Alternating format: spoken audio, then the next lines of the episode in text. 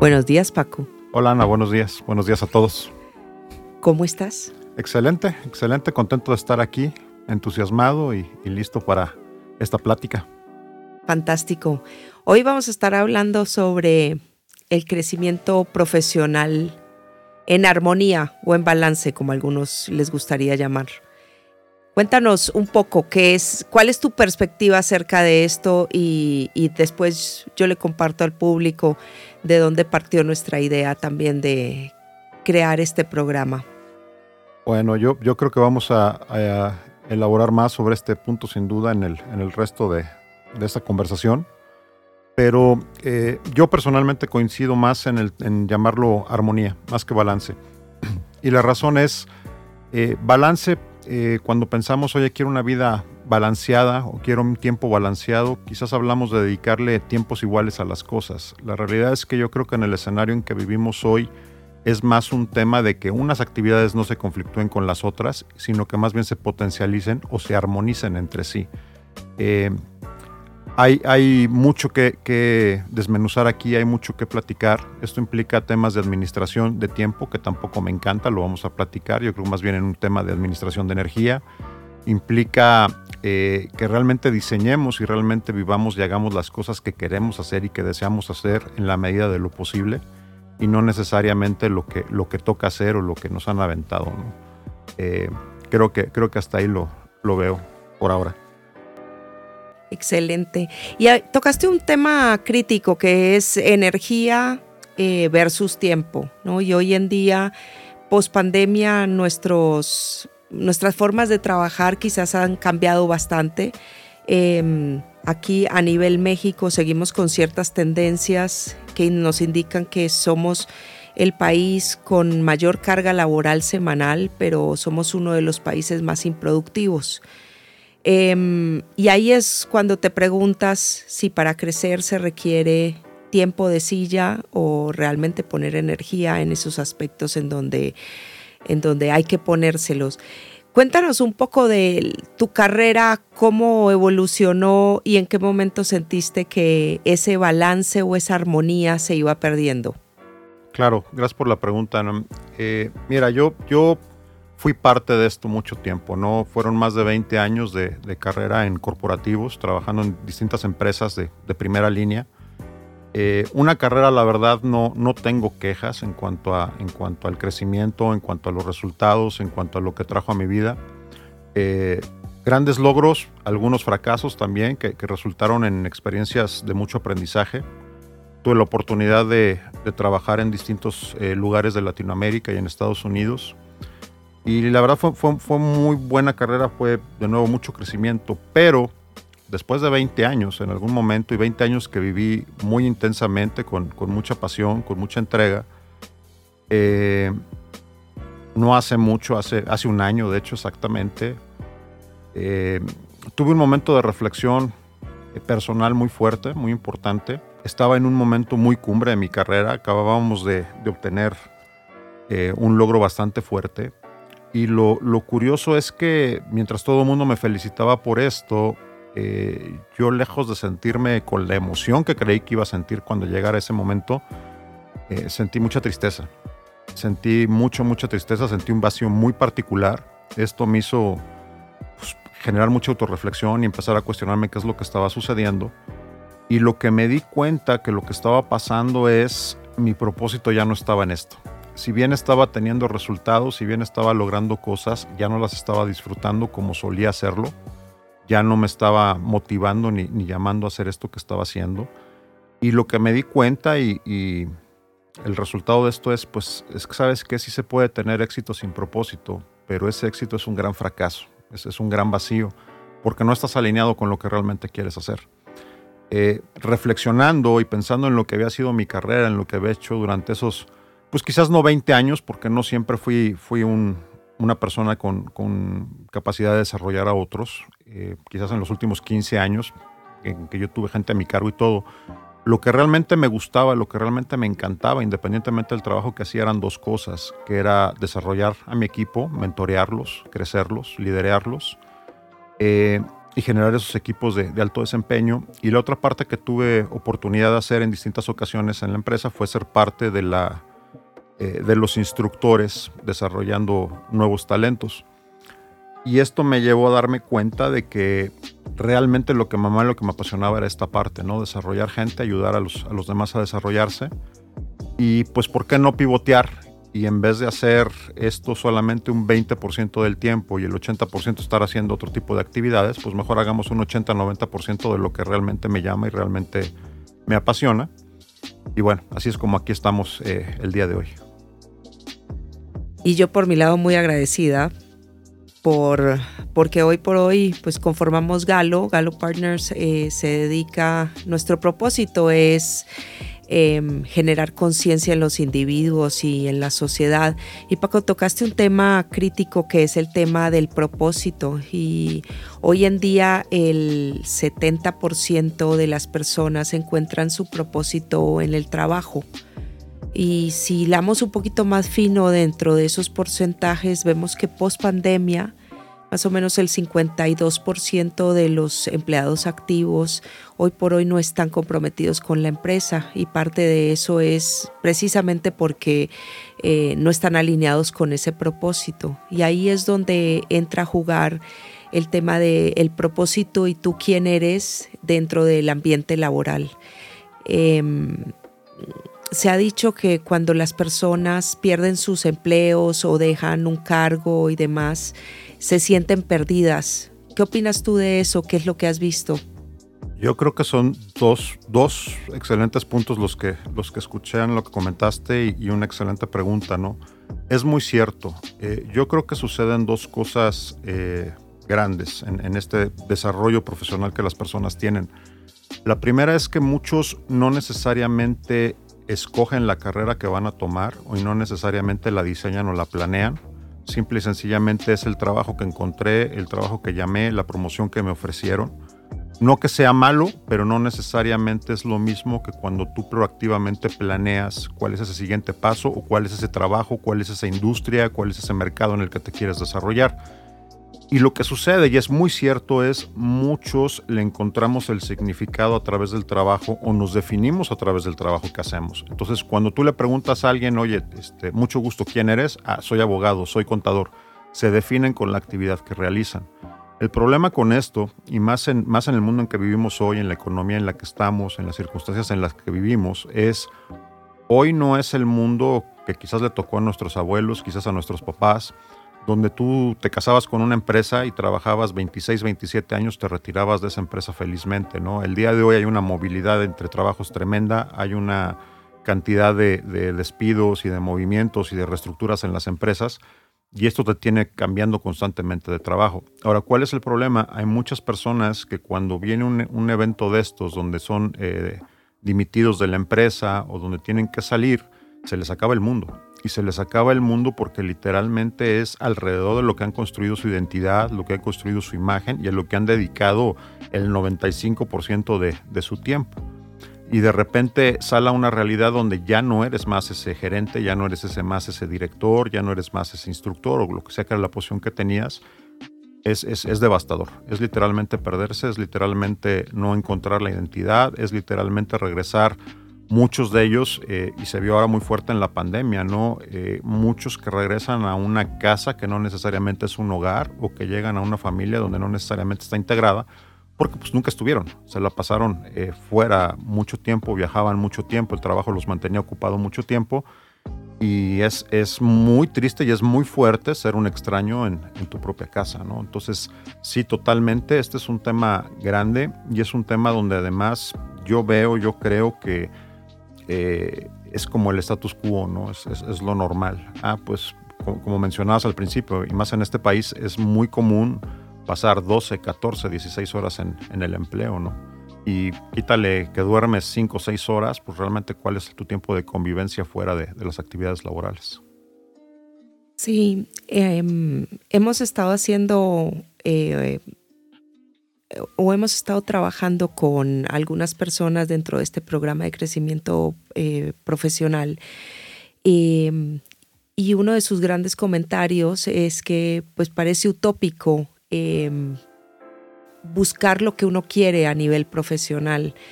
Y más allá que utópico, podríamos hacer la similitud de cuando tú te llegas a un restaurante, pides el menú y pues si no eliges qué quieres comer, cualquier cosa que te traigan es buena. Y creo que así se ha ido conformando las carreras de muchos de los profesionales con los que hoy por hoy, al menos nosotros estamos teniendo contacto. Y fue mi caso. En mi caso yo eh, también me retiré de una corporación después de 20, 21 años de trabajo, en donde yo consideré que tuve momentos de mucho éxito y me retiré porque ya no encontré ese propósito enfrente mío y, eso que estaba alineado conmigo. Hoy por hoy creo que estoy haciendo lo que realmente me apasiona. Creo, no, estoy convencida, estoy haciendo lo que realmente me apasiona. Y, y es precisamente esto, ¿no? Ver y ayudar a las personas a encontrar ese camino y también a las organizaciones, porque hoy por hoy necesitas tener empleados que estén alineados con tu propósito y cómo encontrar eso es uno de los grandes retos organizacionales. Los hemos visto em, después de esta pandemia que realmente redefinió nuestros valores y, cómo estábamos previendo el ambiente laboral. Eh, hoy por hoy tenemos ciertas flexibilidades ya más aceptadas, porque antes estaban, pero eran más en cuestión de eh, beneficios o privilegios. Hoy por hoy un ambiente remoto de trabajo o un sistema híbrido está mejor visto, más aceptado y de hecho ya está siendo exigido. Em, cuéntanos un poco qué, has visto tú en las personas, con las personas que has tenido eh, contacto con, y, y con quien has podido conversar acerca de estos temas, de cómo ver el futuro desde una perspectiva de lo que yo quiero, lo que yo estoy buscando, lo que está alineado con mi propósito. Al menos yo he visto una gran resistencia porque lo ven utópico. Sí, yo, yo creo que la mayoría de lo que he visto, eh, Ana, eh, hay como dos momentos. lo primero es resistencia, como bien mencionas, porque es pues lo ven como humo o lo ven como un sueño, ¿no? O sea, sí está muy padre pensar en lo que quiero, pero pues tengo que pagar una hipoteca. Sí está muy padre eh, pensar en lo que quiero, pero pues tengo dos hijos que mantener. En fin, todos tenemos estas situaciones que, generan arraigo. Y aquí, antes de contestar plenamente la, pregunta, quizás déjame reflexionar un poco sobre esto, porque también es una, es una trampa, ¿no? Que se, se autosustenta por un lado no estás haciendo lo que quieres, pero por el otro lado pues sigues generando necesidades y sigues generando ciertas anclas que te van amarrando más y más a esa realidad. Y sí creo que llega un momento en el que ya, ya es tanto el peso y es tanto que, sucede precisamente esto. Rechazas cualquier idea que, que suene a que puedes hacer las cosas de manera diferente. La realidad es que sí se puede. La realidad es que no es, esto no es magia tampoco, no es que tus circunstancias vayan a cambiar mágicamente el día de mañana. Implica un trabajo pero yo lo que, lo que les pregunto mucho también es, bueno, a ver, ¿cuánto te ha costado tener lo que tienes? Típicamente la respuesta es muchísimo. ¿Cuánto trabajas? Típicamente la respuesta es muchísimo. ¿Cuántas horas le dedicas? Muchísimo. Entonces, no es una cuestión de que no trabajes, no es una cuestión muchas veces de falta de talento o habilidades, es una cuestión de en dónde estás enfocando ese talento y esas habilidades. ¿Te imaginas si dedicaras un 10% de ese esfuerzo, de esas habilidades, de ese tiempo a desarrollar lo que tú quieres, lo que podrías lograr, si así has logrado lo que, lo que has hecho? Y aquí lo fuerte, inclusive cuando pienso en mi experiencia, pues no es que tengas una mala carrera como, como normalmente se denomina, ¿no? O que no estés teniendo resultados, o que no estés ejecutando, o que no estés cumpliendo con tus responsabilidades. No es eso, lo haces, pero no te llena. Entonces aquí el punto de, de pivote para mí es, ok, ¿qué es lo que sí me llena y cómo lo hago? Pero lo interesante en esta práctica, una de las preguntas que yo hago claramente al principio es, ¿qué es lo que realmente quieres? Y te sorprendería la cantidad de gente que no puede definir qué es lo que realmente quieres. Así es. Entonces, el problema con eso es, y entonces, ¿cómo tomas tus decisiones o cómo sigues el rumbo si no tienes claro para dónde vas? La parte laboral se convierte en algo, yo creo que empezamos la mayoría muy temprano en nuestra vida y nos separamos de ello muy tarde, porque pues más donde vivimos el día de hoy hay que seguir trabajando, este, inclusive en edades muy avanzadas. Y la pregunta aquí es, ¿Lo planeaste, lo decidiste, te lo imaginaste, tenías una idea? Muchas veces la respuesta es no. Y cuando les pregunto para aquellos que están casados o que tienen una relación de mucho tiempo, oye, ¿y, ¿y, cómo fue esto? O sea, ¿te gustó? ¿Te llamó la atención? ¿Pensaste en algunas características para tu pareja o no? Aquí el 80% de veces la respuesta es sí. Ok, y entonces, ¿por qué si lo haces para una decisión de esto, si no lo haces para una decisión donde, por cierto, vas a pasar más tiempo de lo que pasas con tu pareja, le vas a dedicar más tiempo y va a determinar más cosas que lo que determina tu pareja en ese sentido, ¿no? Eh, entonces, creo que es un tema de, como bien dices, miedo, de falta de, creencia en que sí se puede, aunque sí hay una alternativa, pero la realidad es que también creo que nos vamos muy en automático, si pensar si hay hubiera otras alternativas, siguiendo caminos que yo no cuestiono si son válidos o no válidos, pueden ser muy válidos, pero no necesariamente es lo que tú pensaste o lo que tú querías. Oye, ¿quieres trabajar en esto? ¿Te quieres casar? ¿Quieres vivir cerca de tu casa? ¿Quieres viajar? Todas estas son decisiones que tienen múltiples escenarios, o sea, no hay un solo camino. Y el tema es que la mayoría nos vamos en automático, ¿no? Bueno, pues ya me gradué, ¿qué sigue? Pues trabajar. Ya estoy trabajando, ¿qué sigue? Pues me caso. Ya me casé, ¿qué sigue? Pues tener hijos. Ok, es un camino muy respetable, pero no es el único alternativa, ¿no? Ni son los, ni son este, los únicos tiempos en los que puede suceder eso. Yo, yo fui papá relativamente grande para tener mi primer, mi primer hijo, eh, mi primera y única hija. Eh, y la realidad es que cuando veo a mis amigos que fueron papás mucho más jóvenes que yo, el día de hoy sus hijos tienen 18, 19 años, mi hija tiene 6 años. Entonces voltean y me ven y me dicen, híjole, todavía lo que te falta, nosotros ya vamos de salida. Sí, más que yo económicamente estoy más tranquilo de lo que ustedes estuvieron cuando los hijos tenían 6 años. Entonces hay pros y contras. Sí. ¿no?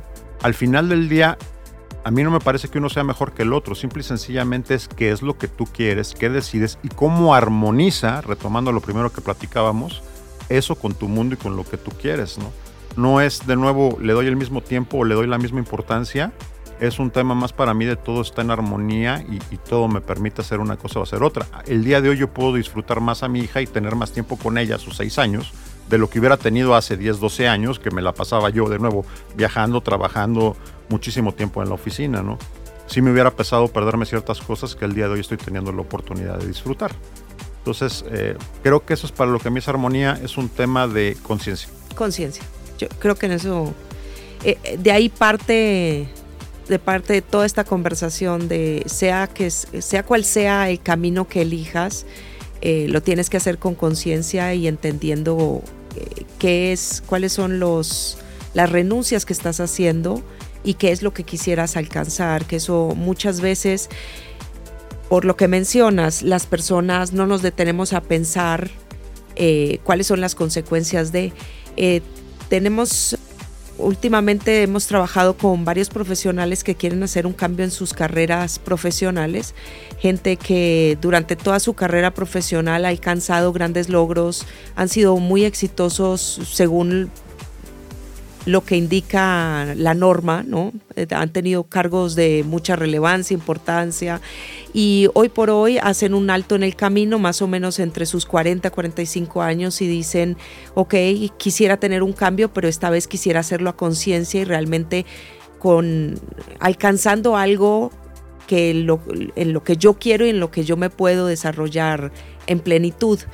Eh, y ha sido bien interesante porque redefinir tu éxito a los 40, 45 años eh, es totalmente distinto a cuando tú defines tu éxito a los 20. Entonces, el proceso ha sido increíble con estas personas que están participando del programa eh, de crecimiento profesional. Pero una de las cosas que más me ha impactado y quizás tú aquí puedes aportar, es que ya el nivel de cuestionamiento es bien distinto. Eh, ayer justo estaba hablando con una de las personas que están participando en este programa y me decía, yo estoy dispuesto a mudarme de país y a mudarme de ciudad.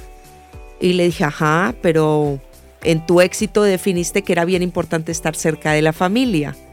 No, bueno, pero es que si no me cambio de país o si no me mudo ahora, ya después va a ser muy difícil y le dije, hagamos un alto en el camino. ¿Quién dice que mudarse de país hace parte del éxito? Y ahí paró en seco y me dijo, no lo había pensado, porque dentro de su mente, como que mudarse era parte de, de, eso que él había definido como éxito hace muchos años, ¿no? Y tú y yo que nos hemos cambiado múltiples veces de país, quizás ahí hoy por hoy no está nuestro éxito. Cuéntame un poco de Totalmente de acuerdo, y yo creo que sí es una evolución que va aconteciendo a la par que va aconteciendo tu vida, ¿no? Claramente cuando, si, lo aterrizo a mi experiencia, cuando iba yo saliendo de la universidad y, con todas las ilusiones y las ganas de unirme a la vida profesional, eh, había ideas y había conceptos que yo veía como éxito. Uno de esos era una carrera internacional, eh, la cual tuve, la cual logré. Eh, pero que tuvo pues algunas cosas y algunos, algunos temas, algunos costos que quizás yo en ese entonces no había considerado. Y no que haya estado mal, o sea, fue parte de la experiencia, pero pues sí no tenía una foto completa de lo que iba a implicar. Ahora, creo que, que, lo que dices es bien cierto. El tema es que de repente nos casamos con cosas que definimos hace 20, 25 años y le seguimos dando validez el día de hoy cuando las circunstancias son totalmente diferentes. Y creo que aquí el tema y mi recomendación también es, hay que hacer un alto y hay que redefinir, porque hay dos cosas aquí. La primera, la definición de éxito es bien personal. Lo que tú puedes definir como éxito no necesariamente es para mí y lo que tú puedes ver como una vida feliz no necesariamente lo es para mí. Entonces es bien personal, ¿no? Eh, si, si lo que alguien más está haciendo te gusta y hay cosas que puedes copiar, claro, adelante, hazlo pero mi recomendación es refínalo a tus circunstancias y a tu parte personal y revisítala, porque aquí pasa algo bien importante y que esto sí es mi historia. Yo tenía un plan profesional cuando empecé a trabajar muy fuerte y tenía una idea muy clara de profesionalmente qué quería lograr. El ejercicio lo hice 20 años después, donde me siento y digo, a ver, déjame checar este plan eh, profesional que yo tenía.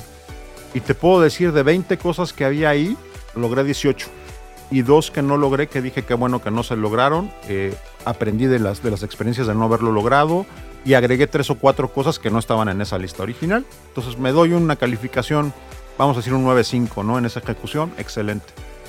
El tema es cuando volteé a ver lo que era el plan personal o las metas personales que yo quería tener, y ahí te puedo decir que de 20 quizás logré 5 y las otras 15 pasó de todo con ellas. No se lograron, se fallaron, se hicieron, etcétera, ¿no? ¿Qué es lo que yo creo que sucedió? Es que tenía un plan profesional tan fuerte, tan agresivo, tan bien definido, y no lo hice con el personal, que el profesional se alimentó del personal, se lo comió. Entonces, al punto de lo que tú mencionabas ahorita, por ejemplo, ¿qué implica una carrera internacional? Es padrísimo vivir en otros países, es padrísimo ser un expatriado, este, es divino. El tema es, te llevas a tu familia, mueves a tu familia, cambias a tus amigos, cambias literalmente todo tu entorno y toda tu vida por esta, por esta situación y por esta decisión. Entonces, eh, estás literalmente mudándote no tú solo, sino toda tu familia y todo lo que implica y se convierte en parte de tu vida. Entonces ahí es donde se, donde se vuelve uno solo escenario y si no revisitas y si no checas esa parte personal, te la vas a comer con el, con el plan profesional. No está bien ni está ni mal. Eh, el tema creo que es que se haga en conciencia, lo que platicábamos hace rato, que tú sepas el costo que va a tener para tu familia. ¿Hay, hay beneficios? Claro, tus hijos a lo mejor van a tener una mentalidad más global, van a hablar dos o tres idiomas, van a tener un conocimiento más amplio. Súper. Pero no tienes a la red de apoyo, no tienes a los amigos, no tienes a la familia cerca, etcétera. No, no ves. Esto es fuerte. De repente, uno cree que cuando se cambia de país, el tiempo en el país que deja se va a detener y que cuando regresas lo vas a encontrar donde lo dejaste. Claro que no, evoluciona, cambia y de repente regresas y ya no están amigos que estabas, ya no tienes relaciones que tenías, tus familiares no son más jóvenes, son más viejos, este, ese tipo de temas, ¿no? Eh, todo es parte de nuevo, yo creo que todo esto es experiencia y todo es muy rico, todo es parte de una vida que puede ser muy plena, el tema es que lo hagas con la conciencia. Y hemos platicado varias veces, Paco, que para poder tener esa armonía, Em, tenemos que disponer del tiempo también en nuestras agendas para nuestros temas personales. Y, esto sí es, es un consejito que les dejamos porque muchas veces todas nuestras actividades personales, llámese ir al doctor, llámese cumpleaños, celebraciones y demás, no las metemos dentro de nuestra agenda. ¿Por qué? Porque pues, la agenda tiende a ser profesional, ¿no? De la oficina, le decimos. Y, si tú no la pones en la agenda para personas que, están acostumbrados a seguir un cronograma o tener un calendario y demás, pues las cosas se te van pasando y, empiezan a carecer de relevancia y de importancia en tu vida. Entonces ahí de a poco toda tu tu parte profesional se empieza a comer la personal, ¿no? Y son dos, son dos esferas de tu vida eh, que requieren del mismo nivel de atención y de prioridad, porque al final del día, pues esa es la armonía. Ese es un excelente punto, Ana, y déjame, déjame agregar un poquito más, porque es cierto.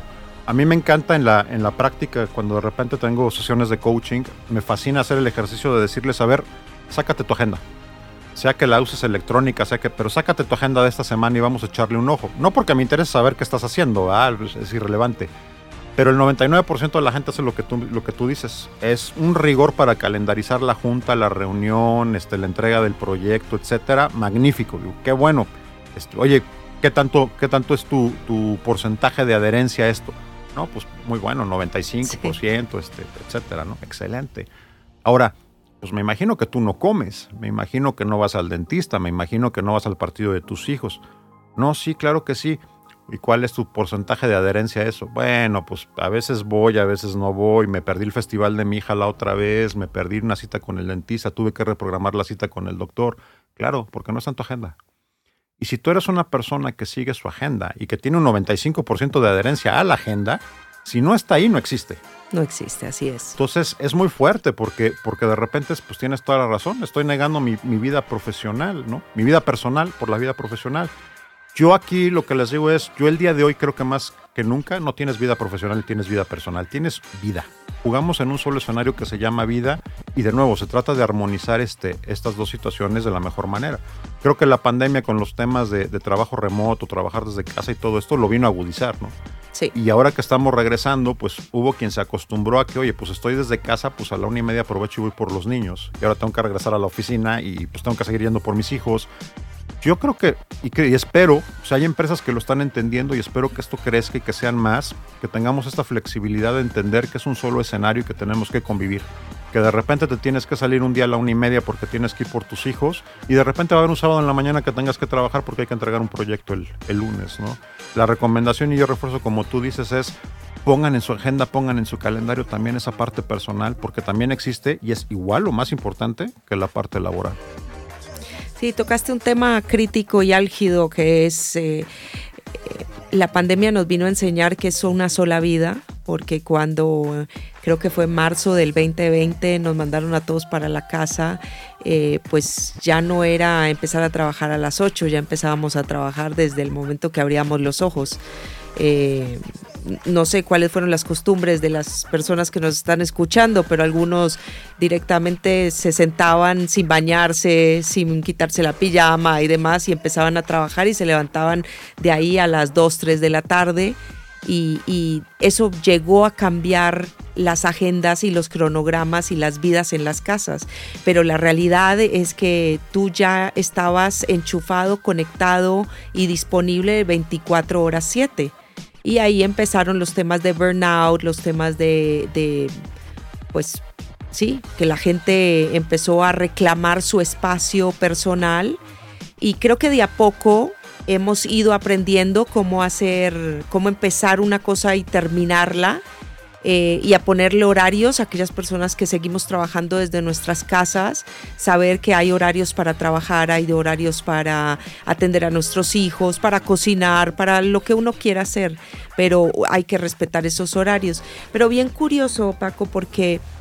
Em, no sé si te acuerdas a principio de la pandemia, unos seis meses eh, de vivir entre el COVID, la incertidumbre y toda esa época desagradable que tuvimos y tenebrosa, empezaron los temas de burnout, ¿no? Y de, ah, no, bueno, ya todo el mundo está cansado, eh, la gente psicológicamente está mal, emocionalmente están mal, y pues sí, ¿no? O sea, estábamos todos encerrados en unos espacios más confinados, estábamos confinados toda la familia dentro de la casa, algunos trabajaban, otros estudiaban, había que mantener el nivel en, eh, de estudio, había que mantener el nivel en, el trabajo eh, y, pues hubo varias corrientes de lo que era el bienestar.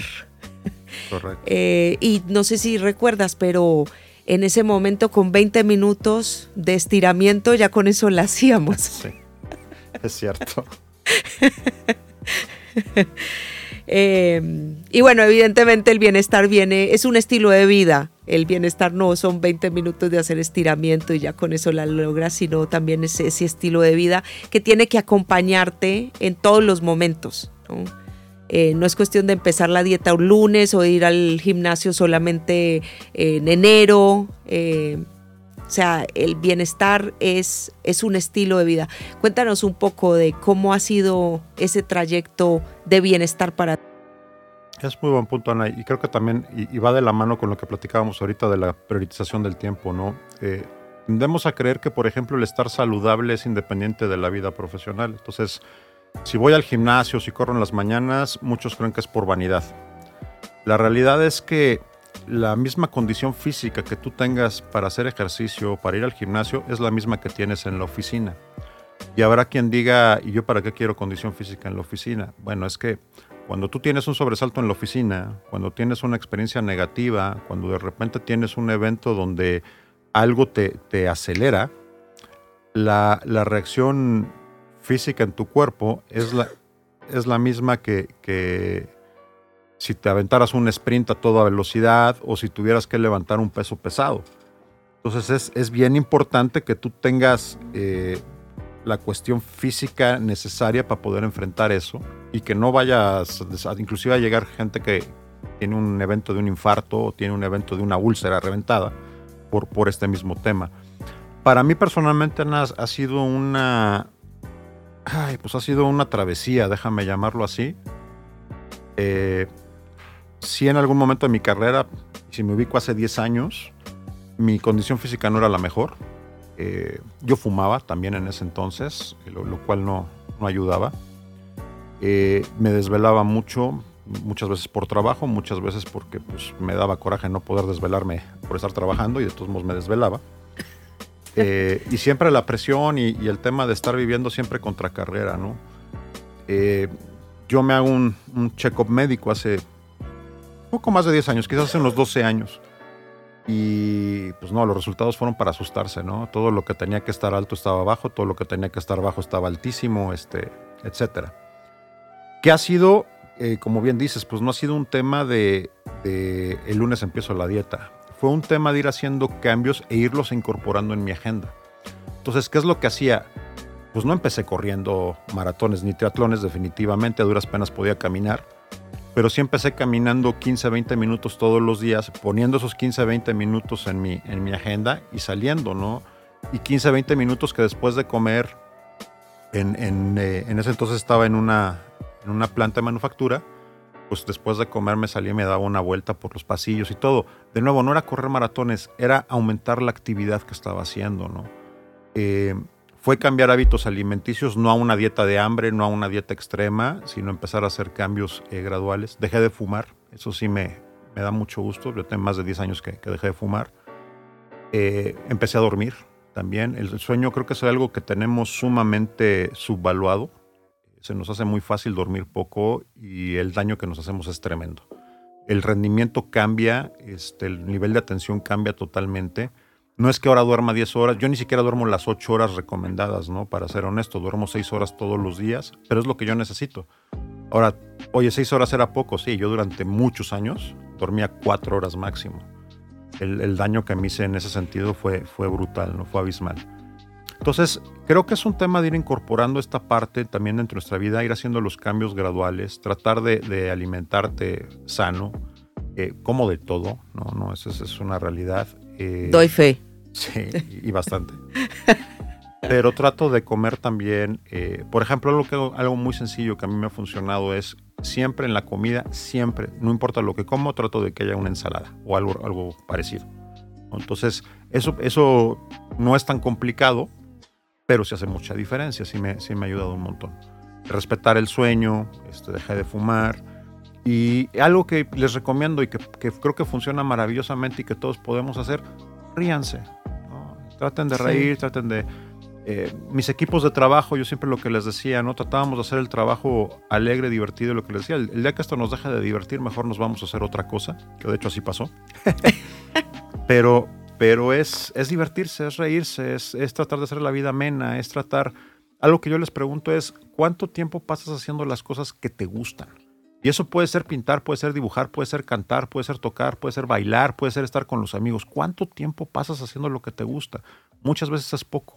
Pues dale más tiempo. Es que trabajo mucho. Sí, pero te gusta reírte, te puedes reír en el trabajo. Puedes escuchar música en el trabajo. Puedes cantar en la regadera. La cosa es que empieces a incorporar esas actividades que realmente amas hacer y de verdad cambia tu perspectiva, cambia tu ánimo y cambia tu salud de, de la mano. Así es, estoy de acuerdo, Paco. Y volviendo un poco al tema del propósito en las empresas, que es, es esa alineación que los seres humanos requerimos. Em, bueno, sale todavía muchísima estadística post pandemia acerca de qué es lo que estamos buscando los empleados o, el, sí, el grupo de trabajadores activos que tenemos hoy en día que pues son cinco generaciones juntas en un ambiente laboral, ¿no? Están, tenemos desde los centennials hasta eh, los tradicionales, o sea, gente nacida en los 1940 hasta los más recientes, todos trabajando bajo el mismo techo dentro de las mismas organizaciones, eh, organizaciones jerárquicas, no jerárquicas, matriciales y demás, y estamos los cinco, las cinco generaciones conviviendo. Si hay algo que vinieron a enseñarnos, eh, al menos a los de la generación X, eh, que tanto nos quejábamos de los millennials y ahora los centennials, es que realmente hay que estar alineados, hay que estar alineados con lo que uno quiere y hacer lo que uno quiere. Y no, y no es utópico, vuelvo y repito, no es utópico. En este programa que hemos desarrollado de mm, plan de crecimiento profesional, llevamos a las personas, a los profesionales, em, a descubrir qué es el éxito para cada uno de ellos.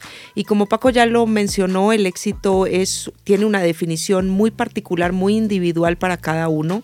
Cada uno de nosotros definimos qué es ese éxito. Llevamos a las personas a identificar cuáles fueron sus logros, en qué momento fueron más felices y por lo general cuando más felices fueron en sus trayectorias profesionales es cuando estaban alineados con ese propósito, cuando vieron que su contribución en la empresa estaba alineado con ese fin último suyo, que eh, hoy en día yo me doy cuenta y porque tengo ese nivel de conciencia que nosotros todos como seres humanos tenemos un propósito. El propósito no es solamente de la empresa. Nosotros también tenemos que dedicarnos ese tiempo para definir cuál es nuestro propósito, nuestros valores y ese propósito y esos valores tienen que estar alineados con los de la empresa a la cual nosotros vamos a empezar a contribuirle. Y es bien bonito porque cuando las personas empiezan a enfrentar a nuevas ofertas laborales, ya lo hacen desde un punto de vista de qué es lo que yo quiero y si esto me acerca o no a ese éxito que yo definí. Los logros de las personas eh, es bien chistoso porque en la medida que pasan los años nos vamos olvidando de qué fue la contribución y los logros que hicimos a lo largo de nuestras trayectorias profesionales y terminamos definiéndolo por un porcentaje o un número, ¿no? Yo incrementé las ventas en 60%. Sí, pero ¿qué hay detrás de ese 60%? O sea, ¿cómo impactaste si tu interés es la comunidad? ¿Cómo impactaste la comunidad? ¿Cómo desarrollaste gente? ¿Cómo generaste equipos de trabajo? Si ese es tu interés. Si no, pues a medida que mm, revisemos los números podemos descubrir otras formas que no es solo incrementé las ventas en el 60%, sino cómo lo hiciste. Y mm, cuando estamos en esas carreras profesionales se nos va olvidando y vamos teniendo una visión de túnel ¿no? Porque estamos corriendo en contra del tiempo y se nos olvida realmente cuáles fueron las contribuciones que hicimos a lo largo de nuestras carreras y qué realmente nos hizo feliz. Eso ha sido algo que este programa ha sacado en sus participantes, que es recordar eh, y reconocerse esos grandes logros que han tenido en su carrera y ponerlos en orden para alcanzar lo que ellos definen como éxito profesional. Ese es el éxito del PSP, PSP o programa de crecimiento profesional que le llamamos a creo que es un excelente punto, Ana, y, un tip más para, la gente que nos escucha, ¿no? En, ese sentido, esto lo hacemos dentro del programa a un nivel superior, pero, pero hay un ejercicio que ustedes pueden hacer, que yo les recomiendo también en la práctica, ¿no? siéntate con una hoja de papel enfrente y escribe todo lo que son tus activos, pero activos no me refiero a, lo económico, a lo monetario, que está bien, lo puedes poner ahí, eh, tengo una casa, tengo un coche, he logrado esto, pero también todo aquello que tú realmente tienes y que has hecho. Cosas como, oye, pues a lo mejor hablo dos idiomas, a lo mejor sé de programación, a lo mejor sé tocar el piano, a lo mejor sé bailar muy bien, en fin, todas esas cosas, todas esas habilidades que tienes. Y es bien, es bien poderoso porque te das cuenta realmente de todo lo que traes a la mesa. Muchas veces nos sucede lo que tú mencionas. Estás en un trabajo en particular y estás muy consciente de las, de las habilidades que se requieren para eso en particular, pero te olvidas de todo lo que has hecho, todo lo que has logrado. Y muchas veces inclusive piensas en ese siguiente paso profesional o crecimiento basado en el momento en donde estás ahorita, sin considerar todo la, el kit de herramientas que ya traes y que has logrado a lo largo de tu vida, ¿no? Y eso es súper poderoso porque te da otra dimensión totalmente de, de, dónde estás parado y de cuál es el potencial que realmente tienes. Y, he tenido gente en, en, el coaching, en la experiencia, que de repente se dan cuenta de que, oye, pues soy un excelente financiero, pero soy un excelente músico. También. Y, no quiere decir que vayan y hagan músicas, pero los cuates al día de hoy están felices dedicándole más tiempo a su hobby, que es eh, grabar, que es tocar, que es, estar amenizando fiestas, ¿no? Y que literalmente me han dicho, Paco, se me había olvidado. Entonces es, es, es parte, y creo que como dices, lo incorporamos en este, en este programa de una manera bastante poderosa, creo, bastante buena y bastante útil también, ¿no? Para, para esta redefinición. Sí. Y otra cosa que hacemos en el PSP es ayudar a las personas a identificar esa empresa en la cual quieren trabajar, porque hoy en día eh, creo que todos han leído estadísticas y reportes y y blogs y demás acerca de la escasez de talento. O sea, esto es, esto es un mercado de oferta y demanda, pero la realidad es que nosotros como empleados, como buscadores de empleo, tenemos la elección también de elegir a dónde queremos trabajar. Eh, y no porque la empresa esté cotizando en bolsa o no porque la empresa sea líder en su mercado, eh, va a ser la empresa idónea para nosotros. Tenemos que hacer una investigación exhaustiva acerca de la empresa y cosas tan sencillas como ver qué se dicen en las redes sociales acerca de la empresa, ver cómo comunica la empresa, hablar con una que otra persona que haya trabajado o esté trabajando dentro de la empresa, a ver cuál es la cultura organizacional, porque ese fit que nosotros como individuos tenemos que hacer con la empresa eh, es un fit cultural, es un fit de tus valores, mis valores y como tú lo mencionabas Paco en un principio, hacemos esa averiguación de las personas con quien nos vamos a casar o queremos tener una relación o le nombramos pareja, pero se nos olvida hacerla eh, de la empresa en la cual vamos a trabajar.